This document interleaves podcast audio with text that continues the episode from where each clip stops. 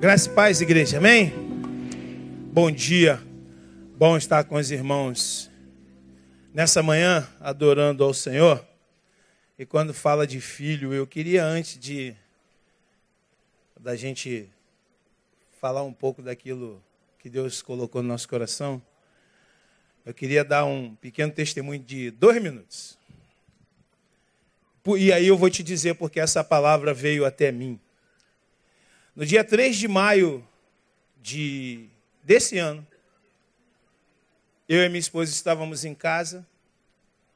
A nossa filha estava tratando uma depressão. E fruto de uma separação, né, filho de pastor também separa, e uma gravidez complicada. E a gente, quando cria filhos, cria para eles irem, né? É assim. Eu criei os meus filhos para que eles fossem. E ela foi, casou e foi.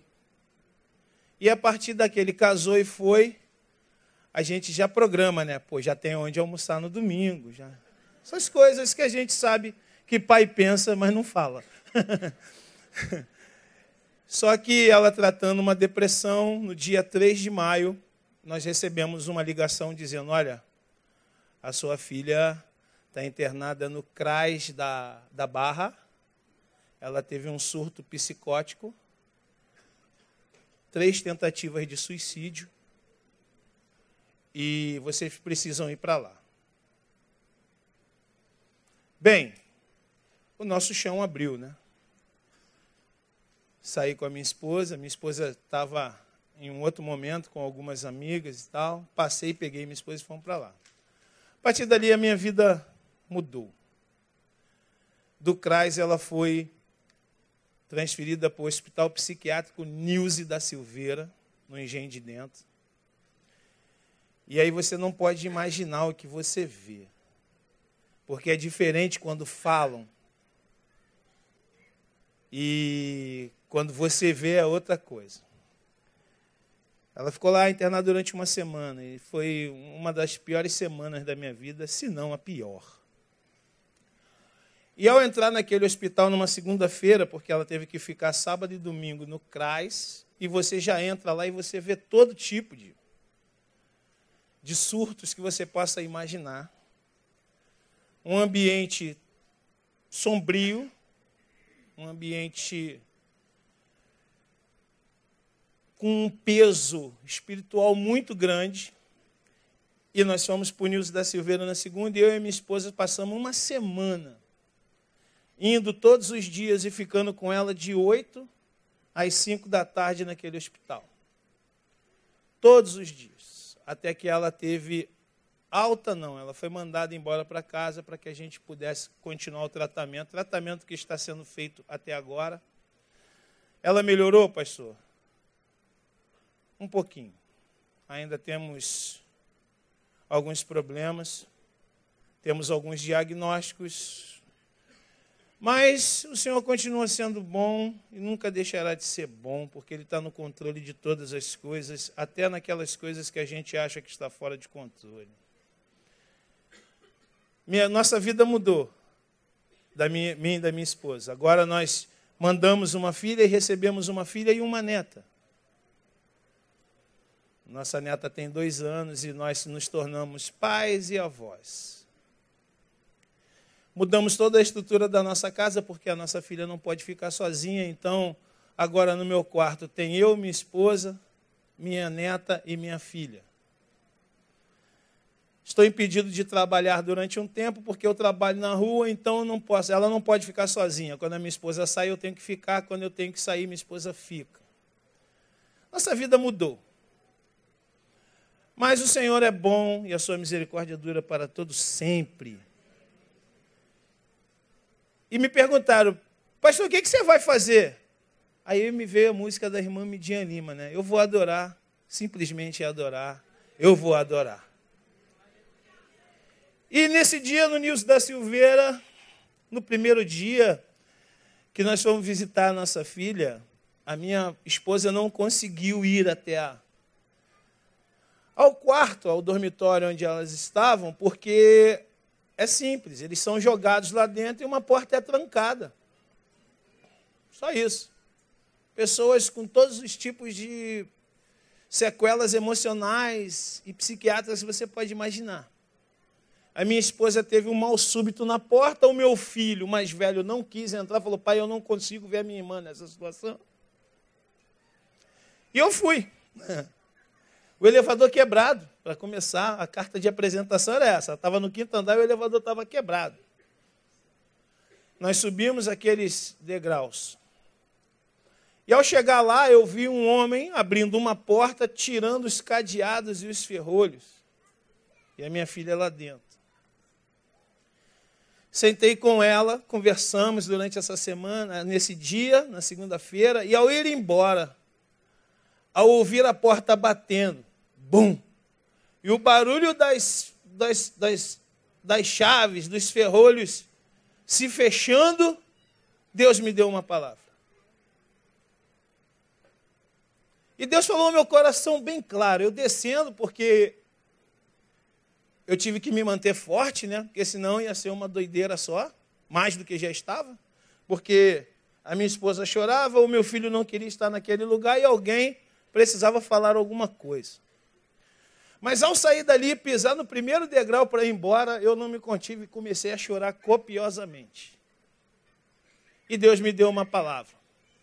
Ao olhar para uma porta, Deus falou assim: O que você faz quando as portas que se abrem não são aquelas que você está esperando.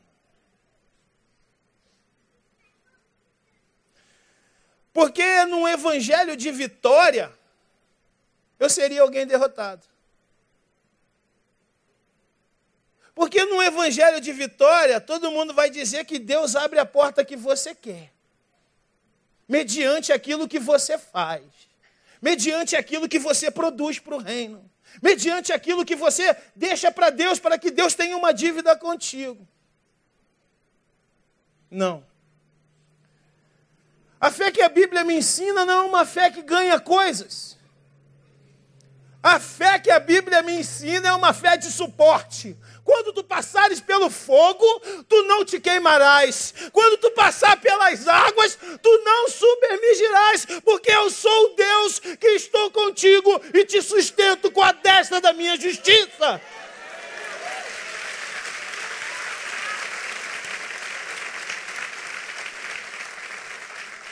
E a partir dali nós estamos caminhando sabedores que o Senhor está no controle de tudo. E aí o texto que Deus me deu naquele dia, está lá em Isaías 43, no versículo 1 ao versículo 13, que diz assim: Mas agora, assim diz o Senhor que te criou, ó Jacó, e que te formou, ó Israel, não temas, porque eu te remi Chamei-te pelo teu nome, tu és meu. Quando passares pela água, eu serei contigo. Quando pelos rios, ele não te submergirão. Quando passares pelo fogo, não te queimarás, nem a chama arderá em ti, porque eu sou o Senhor teu Deus, o Santo de Israel, o teu Salvador. Por teu resgate dei o Egito, e em teu lugar a Etiópia e Seba visto que foste precioso aos meus olhos e és digno de honra, e eu te amo, portanto darei homens por ti e esses povos pela tua vida. Não temas, pois eu sou contigo. Trarei a descendência desde o oriente e não e te ajuntarei desde o ocidente. Direi ao norte: dá, e ao sul: não retenhas. Trazei meus filhos de longe e minhas filhas das extremidades da terra, e todo aquele que é chamado pelo meu nome, e que criei para minha glória, e que formei e fiz. Fazei sair o povo que é cego e tem olhos, olhos, e os surdos que têm ouvidos. Todas as nações se congreguem, e os povos se reúnam, que dentro deles pode anunciar isso e mostrar-nos coisas já passadas, apresentem as suas testemunhas para que se justifiquem e para que se ouça e se diga: verdade é. Vós sois as minhas testemunhas do Senhor e o meu servo a quem escolhi, para que o saibais e me creiais e entendeis que eu sou o mesmo. Antes de mim, Deus nenhum se formou, e depois de mim, nenhum haverá. Eu, eu sou o Senhor, e fora de mim não há Salvador. Eu anunciei e salvei e o mostrei, e Deus estranho não houve entre vós. Portanto, vós sois as minhas testemunhas, diz o Senhor eu sou Deus também hoje, em diante eu sou, e ninguém há que possa fazer escapar das minhas mãos. Operando eu, quem impedirá?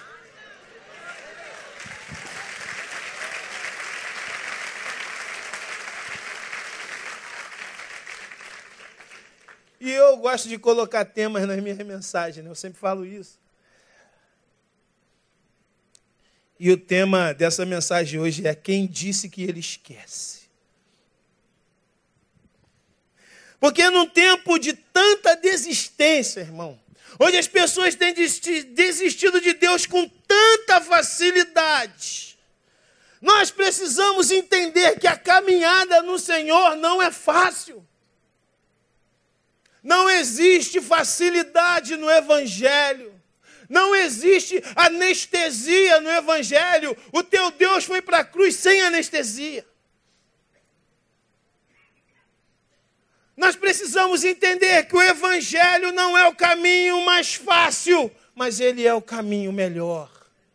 Nós precisamos entender que o evangelho que tem sido pregado é um evangelho utilitário, é um evangelho para egos, meu irmão. A palavra de Deus não é para ego, a palavra de Deus é para alma. Ela quer matar o teu ego e salvar a tua alma. Nós precisamos entender que o Evangelho não é um Evangelho utilitário, onde nós tentamos arrancar alguma coisa de Deus por aquilo que fazemos. Deixa eu dizer uma coisa: tudo que precisava ser feito já foi feito por Jesus na cruz do Calvário. Nada do que você possa fazer é maior ou melhor do que aquilo que ele já fez por você. E as pessoas têm desistido de Deus com tanta facilidade. O Evangelho se tornou escravo do ego dos homens. Nós precisamos entender que a concepção do Evangelho não é uma transformação estética, é uma transformação da nossa consciência é uma transformação do nosso caminho, é uma transformação, como disse aqui o pastor Isaías, é elevar o nosso nível de consciência para saber quem nós somos em Deus. Ele não esquece de nós. E às vezes a gente acha, ah, o pastor hoje pegou uma palavra tão dura. Eu já vi gente falando assim, ai, hoje a palavra foi tão dura. Sim, porque o nosso Pai é um Pai amoroso que nos corrige, mas nos ama. Eu aprendi uma coisa como pai, que diz assim: olha, se você criar os seus filhos, certamente você mimará os seus netos. Agora, se você mimar os seus filhos, provavelmente você terá que criar os seus netos.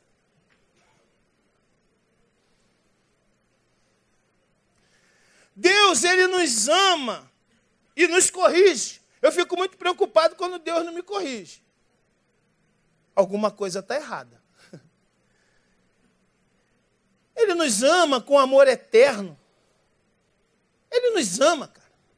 Deus é amoroso, ele decidiu amar um cara como eu. Você está louco? Eu não me amaria. Só Deus e a Wanda, cara. e os meus filhos. e tá bom, Deus, minha esposa e meus filhos já está ótimo. Mas o que eu aprendo com isso então, pastor? Bem, esse texto eu tirei três coisas que a gente vai aprender, que eu aprendi nesse tempo. Eu ainda estou aprendendo. Porque uma coisa é quando seus filhos falam assim, vambora, vambora. Hoje eu falo para minha filha, vambora, ela está numa euforia. Daqui a cinco minutos eu volto, ela se trancou no quarto. E a gente tem que ficar vigiando, não pode ficar sozinho. De 23 anos. Mas a primeira coisa que esse texto me diz é o seguinte: no versículo 1 está escrito assim: Mas agora diz o Senhor que te criou, ó Jacó, e que te formou, ó Israel, não temas, porque eu te remi, chamei-te pelo teu nome, tu és meu. Primeira verdade desse texto, ele te conhece. Ele te conhece, nunca desista dele, porque ele te conhece. Um Deus tão grande como o nosso deseja se relacionar com você, cara. Ele te conhece, ele diz: Eu te formei, eu te conheço, irmãos. Aqui tem gente abessa, tem gente aqui que a gente não sabe nem o nome, mas Deus sabe o nome de todo mundo aqui. Qual é a pior palavra que você pode receber? A pior pergunta que você pode receber quando você encontra com alguém? E às vezes a gente vai pregar, nós como pastores, a gente está indo em algumas igrejas pregar, e às vezes eu vou pregar em alguma igreja e o cara vê assim, pô, pastor, que benção, está lembrado de mim?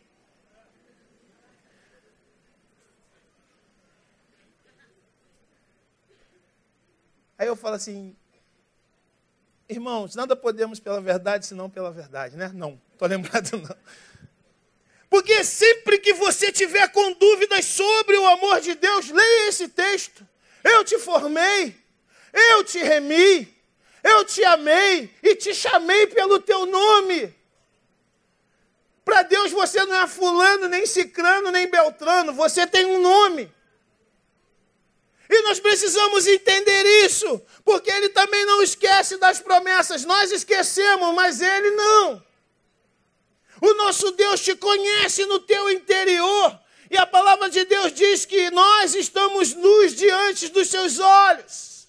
Ele te conhece. Se há alguma dúvida no teu coração nessa manhã, eu quero dizer uma coisa para você: Deus não te esquece e nunca te esquecerá. Ah, pastor, estou fazendo uma força para ir para o céu. Sabia que você não vai para o céu? Que isso, pastor? Está viajando? Tá não, você vai voltar para lá. Você foi criado lá. O céu não é o nosso destino, o céu é a nossa origem.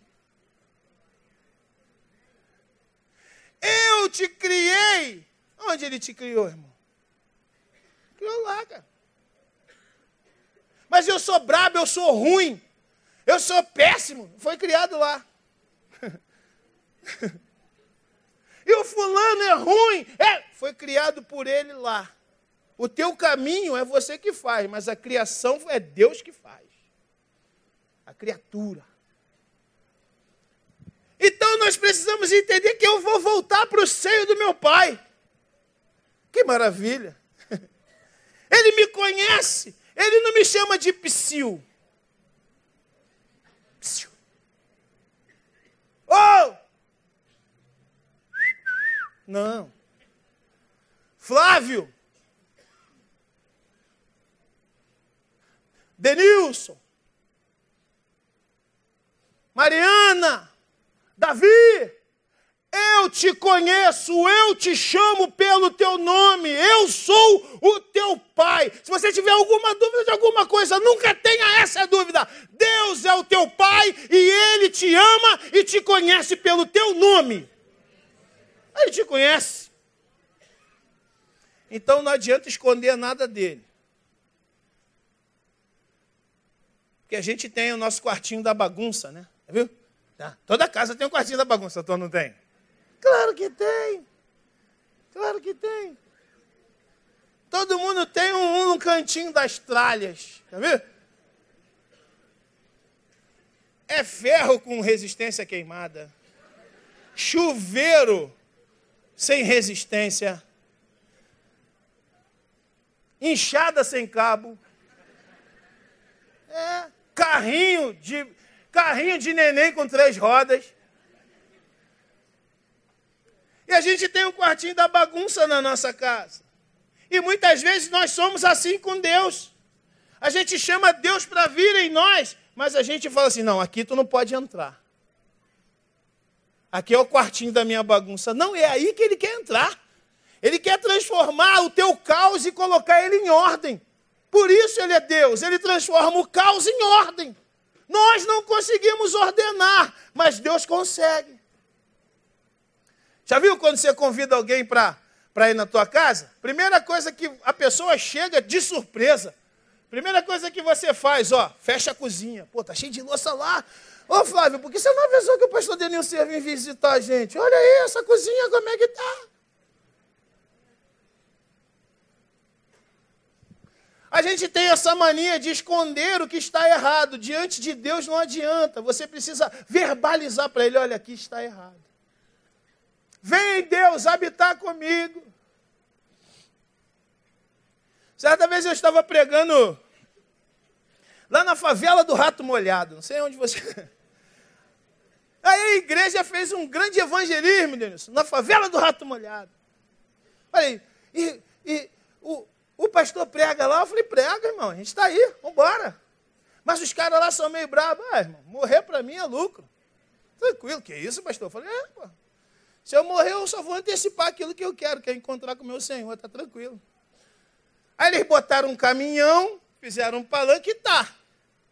E os caras lá, mais ou menos ali, tudo com fuzil, pistola, ouvindo. Daqui a pouco alguém botou uma ficha lá naquela, naquela máquina lá, do karaokê, e os traficantes tudo cantando. Entra na minha casa. Eu acho que foi a música mais tocada, né? Todo mundo. Tu ia na igreja, entra na minha casa. Tu ia no pagode, entra na minha casa. Tu ia no centro de Macuba, entra na minha casa. Todo mundo cantava essa música.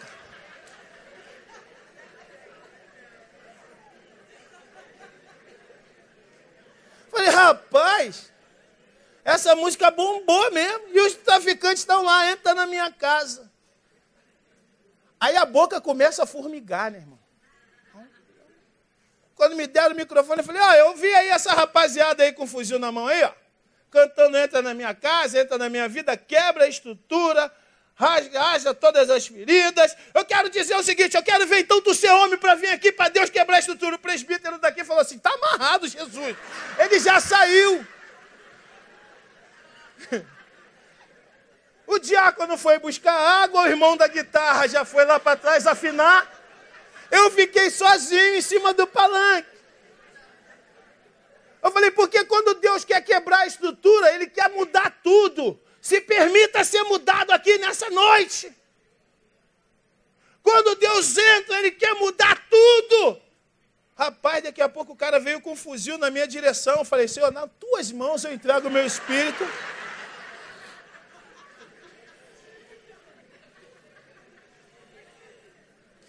Aí ele largou o fuzil lá e veio e ajoelhou. E falou para mim assim: Olha, eu sou um, um cara criado na casa do Senhor, mas essa palavra me pegou. Ele mexeu minha estrutura. Aí o presbítero já veio cantando, oh, Xanabanda cara. Falei, agora! agora! ah, agora já veio falando em mistério, oh, Xenecan. Falei, agora não. Deixa comigo. Na hora que o bicho pega, né? E eu falei para ele: Deus te conhece. Deus sabe quem você é. Deus te conhece, meu irmão. Deus sabe quem você é. Deus te chama pelo teu nome. Não se sinta desamparado. Não se sinta desamparado. Deus te conhece. Ele sabe quem você é. Ele sabe o que, que você necessita. Ele te chama pelo teu nome. Você é importante para Deus porque Ele tem o teu nome na palma da mão dele. Segunda verdade que esse texto me, me mostra, está no versículo 2. Quando passares pela água, eu serei contigo. Quando pelos rios, ele não te submergirão. Quando passares pelo fogo, não te queimarás, nem a chama aderá em ti. Segunda coisa que esse texto me ensina é que ele me ajuda a suportar as dificuldades. Num tempo de uma fé utilitária, onde os homens falam que Deus é seu escravo, Deus diz para nós assim: olha, pode te faltar muita coisa, mas eu vou estar contigo e vou te ajudar em qualquer dificuldade. Eu vou estar contigo. Meu irmão, como eu falei aqui, a fé bíblica é uma fé de suporte. É uma fé que te ajuda a suportar. Talvez seja por isso que Jesus disse: No mundo vocês vão ter aflições. Mas o versículo termina aí. O que, que ele diz? Mas tende o quê?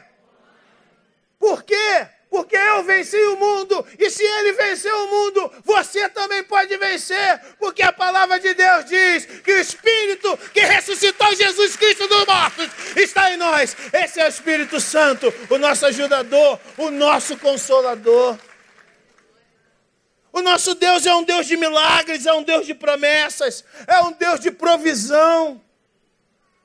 Ah, pastor, o senhor não sabe o que, é que eu estou passando. Eu não sei, não quero saber, mas eu não posso dizer que tenho raiva de quem sabe, porque quem sabe é Deus.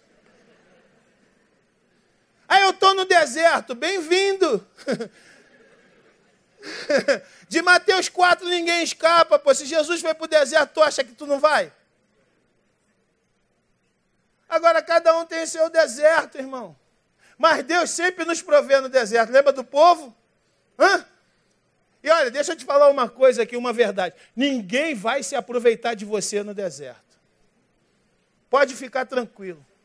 Todos aqueles que chegarem perto de você com má intenção, quando você estiver no deserto, Deus vai tirar. Deus só coloca perto de nós no deserto alguém que pode nos ajudar. Eu imagino os caras falando assim, rapaz, tem um povo aí saindo do Egito, os empresários daquela época. Tem um povo saindo aí do Egito. Quantos mais? Mais ou menos um milhão e pouco. Um milhão e pouco de pessoas. Aí os empresários mal falam assim: esses caras vão precisar de roupa, de sapato, de água. Vou montar uma loja de roupa. Aí o cara volta para a reunião dos empresários. Dos 318. Fala, irmão, o que, que houve? Fali. Mas tu não abriu uma loja de roupa no deserto com um milhão de pessoas? Você faliu, você é o má administrador. Não, cara, a roupa deles não fica velha. Que estranho. Os caras estão andando há 40 anos e a roupa não fica velha. Eles ficam velhos, mas a roupa não. Aí o cara da sapataria volta e fala assim: Eu voltei também, desisti. É por quê? O sapato dos caras não acaba. Aí o vendedor de água fala assim: pô, cara, não vendi uma garrafinha de água mineral. E olha que eu botei a 50 centavos. Ué, por quê? Porque toda vez que eles queriam água, tinha alguma fonte. E quando a água estava contaminada, o cara pegou lá uma árvore jogou a água, ficou potável, porque ia acabar comigo. O cara do açougue. Meu irmão, eu não sei o que, que houve. Eu só sei que eu botei frango assado na saída. Ninguém comprou e os caras ainda tiraram onda, comeram codorna. Ninguém vai se aproveitar de você enquanto Deus estiver te tratando no deserto. O nosso Deus é um Deus de provisão. Quando você está no deserto, você escuta aquela aquela voz dizendo: 30 ovos por 10 reais. E tu fala, glória a Deus! Aleluia, pega ele lá! Provisão de Deus! E ainda fala, para provar que eu sou Deus, eu vou botar 60 ovos a 15 reais.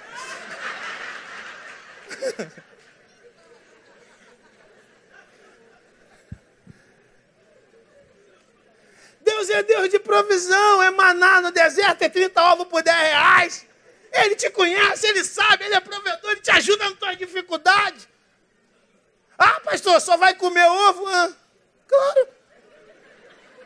Ovo pochê estrelado, frito, cozido, com cebola, sem cebola, com tomate, sem tomate. Deus não te deixa desamparado na tua dificuldade. Seja o deserto que você esteja passando, Deus está lá contigo. É o Senhor que é o condutor da nossa caminhada. E Deus, na sua vaidade, e o homem, na sua vaidade, criou um Deus à sua imagem e semelhança. E o seu ego viu que era bom. Bota aqui agora! Bota aqui agora! Eu quero te desafiar! Bota aqui agora 100 reais! E você vai ver Deus te dando um carro zero! Se alguém achar um carro zero por 100 reais, me avisa aí. Estou querendo trocar de carro, meu. Deus vai ficar te devendo. Deus deve falar assim: Eu vou matar. o Espírito Santo, pelo amor de Deus, não faz com ele, não. A mulher dele deve ter dormido de calça comprida, ele não está legal hoje. Imagina o trabalho do Espírito Santo intercedendo por nós com gemidos inexprimíveis.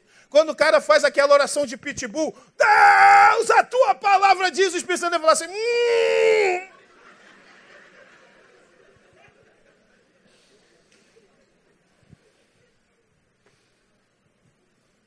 Na caminhada vai ter luta, irmão. Porque não há vitória sem luta. Já pensou se Deus dependesse do nosso dinheiro? Hã? Hã? Tu acha que isso aqui estava funcionando? Funciona pela graça e misericórdia de Deus. A igreja, ela funciona pela graça e misericórdia de Deus. Lógico, o teu coração no Senhor ajuda. Pô, eu fico imaginando Deus. Dia 30, Denilson. Deus aqui, ó. E aí o anjo olha para Deus. Espírito Santo olha e fala, pai, não está legal não, hein? Fala, pai, o que, que ver, cara? Esse mês aí, né? As contas do céu vão fechar em vermelho. O pessoal aí não dizimou, não ofertou. Acho que a gente não vai ter nem dinheiro para botar combustível na carruagem de fogo. Cara, tu imagina isso, cara. Tu imagina. Rapaz, Deus não precisa de nada. Ele é Deus. Ele é soberano. Ele é o Senhor. Ele é o dono do ouro e da prata. Ele te ajuda na tua dificuldade. Quando você se entrega a Ele de todo o coração, buscar-me-eis e me achareis, quando me buscardes de todo o vosso coração. Ele nos ajuda, Ele é o Deus da provisão. Na tempestade da vida, o Senhor está conosco, irmão. Nos desertos da vida, Ele está também. No meio da tempestade, os discípulos dizem para Jesus: Ah, não te importa que a gente morra. E a Bíblia diz que Jesus estava dormindo. Aí você fala assim, pô, cara, os caras estão passando maior perrengue, Jesus dormindo. Sabe o que ele quer ensinar para nós? Que a gente pode dormir no meio da tempestade tranquilo quando ele estiver no barco. Porque os meus eu abençoo enquanto dormem.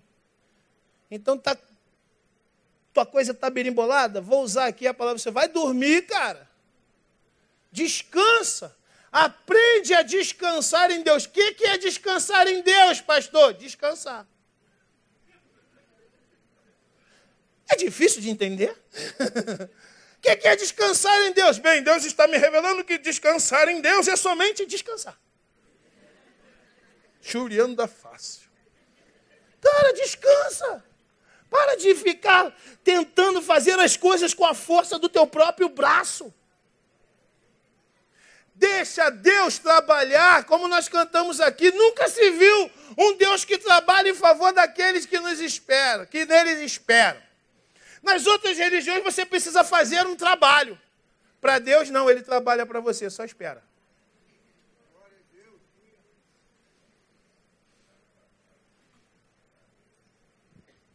Descansa. O que é descansar, pastor? É ficar no monte o dia todo e virar um cabrito gospel? Não. Também não é assim. Com Deus é esquema tropa de elite. Tu me ajuda que eu te ajudo. Vai fazer o que necessita. Vai fazer o possível. Porque o impossível Deus faz. Ele te ajuda na tua dificuldade. Terceiro, versículo 13 diz assim: Eu sou Deus, também de hoje em diante, eu sou, e ninguém há que possa fazer escapar das minhas mãos. Operando eu, quem impedirá? Ele está sempre operando na nossa vida a partir da nossa entrega.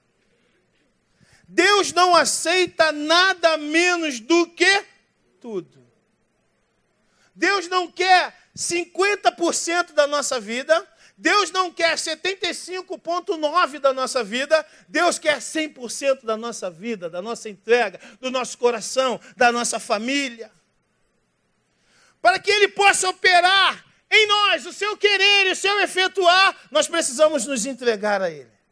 Nós precisamos entender que Deus está no controle de todas as coisas e eu preciso me entregar a Ele para que Ele possa fazer aquilo que está estabelecido para a sua vida, porque a sua vida é uma vida que tem um propósito e você precisa entender o propósito de Deus para a sua vida.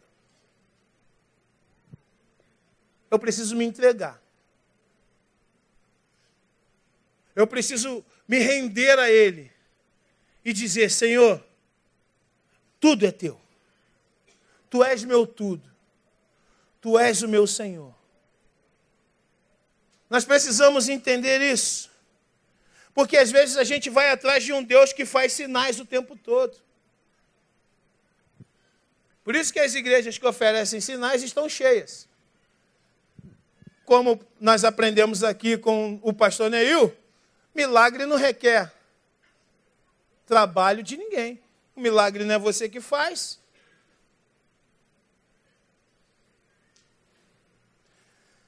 Só existe uma possibilidade de Deus não operar na nossa vida: se a gente não deixar.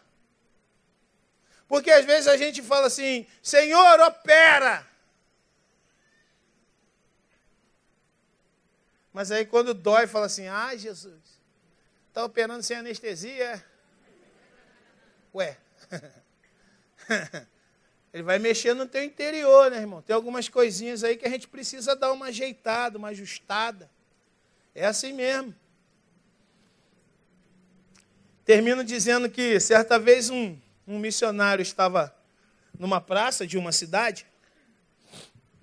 E aí ele pegou o violãozinho dele, né?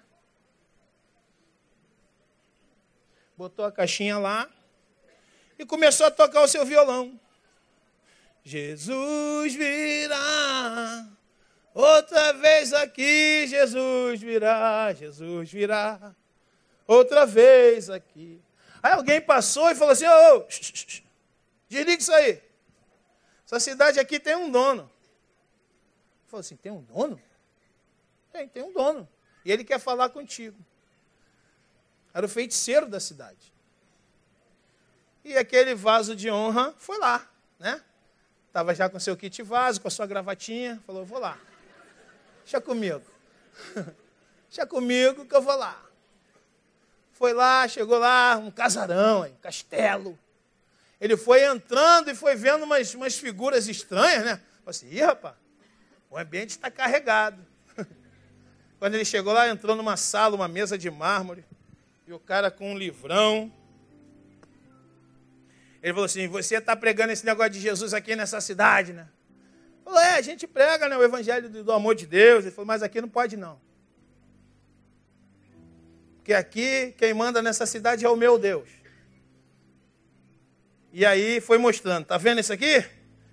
Isso aqui era o prefeito da cidade, mas não quis fazer o que eu queria. Fiz um feitiço, ele matou. Esse aqui morreu. Essa aqui curou. Foi curada de câncer. Essa aqui foi falando os sinais que o Deus dele fazia. Aí ele falou assim: e agora? Mostra aí os sinais do teu Deus. Aí ele mandou aquele DDD, né? Descagem, descagem direta com Deus. Mandou aquela oração rápida, já recebeu. Aí olhou para o varão e falou assim: Olha só, a diferença entre meu Deus e o teu Deus não são os sinais. A diferença entre meu Deus e o teu Deus é que um dia o teu corpo inerte vai cair no chão, a sua vida será tirada. E na hora que o seu corpo inerte cair no chão, virá uma gama de demônios requerendo a tua alma. E a tua família vai estar ali chorando. E você será levado para a escuridão eterna.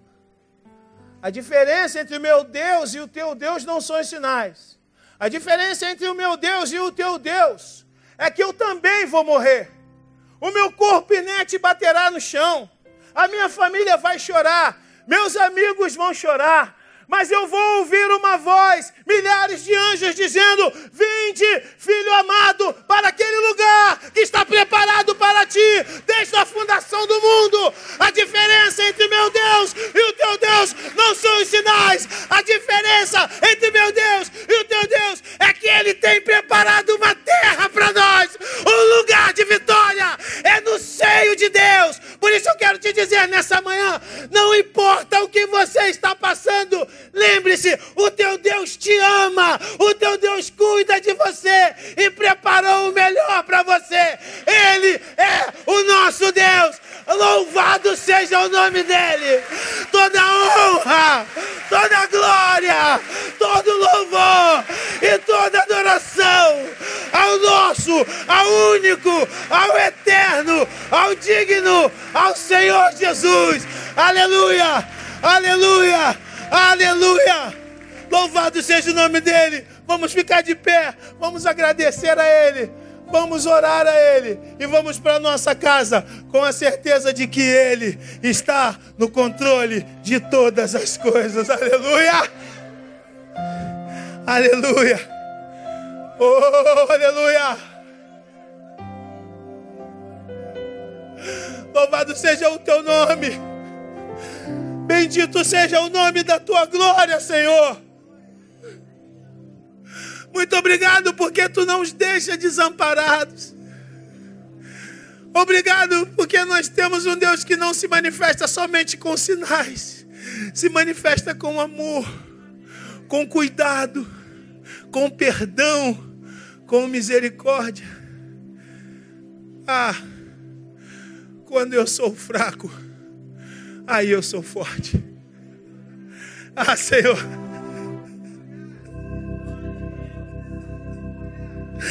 Nos ajude na nossa fraqueza. Sim. Aleluia.